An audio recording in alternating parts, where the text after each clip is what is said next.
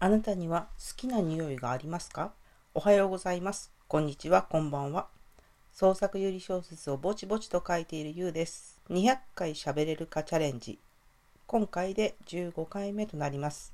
今日お話しするのは、フレフレシリーズの好きな匂いという作品についてです。フレフレシリーズの第2弾となるこの作品を公開したのは、2018年の6月の28日でした。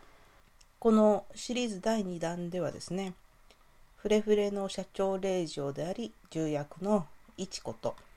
顧問弁護士をしている房子のお話です。このフレフレシリーズを始めるときには、えー、どういう登場人物がいるかっていうのは全く考えずに、えー、書き始めましたので、この2人についてもこの作品を書くときに考えたキャラクターです。このシリーズは基本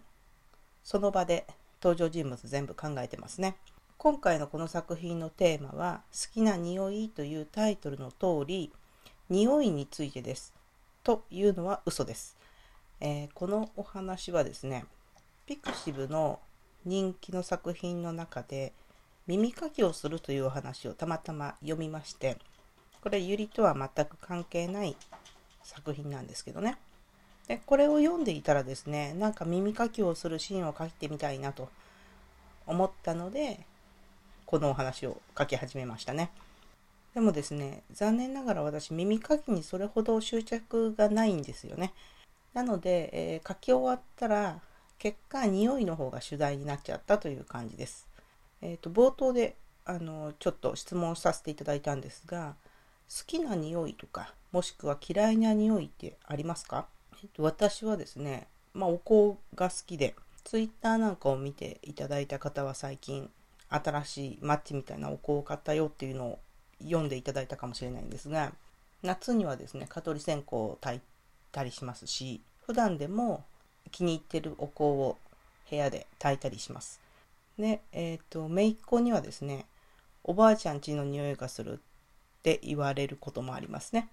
えー、姪っ子にとってはひいおばあちゃんなんですけどね。あのお仏壇で炊いているお線香の匂いだそうです。私が持っている祖母の匂いの思い出というとナフタリンの匂いですね。若い子はナフタリンの匂いわからないかもしれないんですが祖母から届く荷物を開けるとふわりと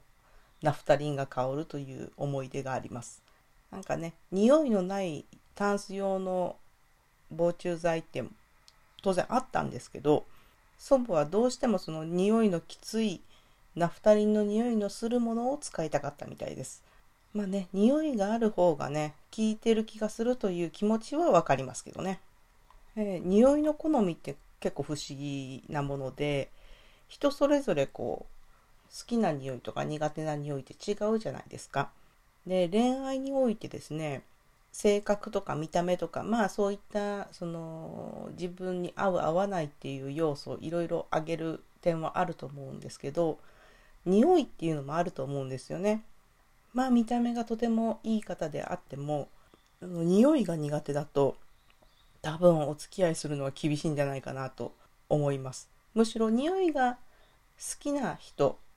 は恋愛対象になりうるんじゃないかなというぐらいに思いますね。ということで、今回のお話は唐突に終わりますが、ここまでです。匂いに関する面白いお話があればぜひ聞かせてください。さて、次はですね、フレフレシリーズの決戦前夜についてお話しします。今回もお聴きいただきありがとうございました。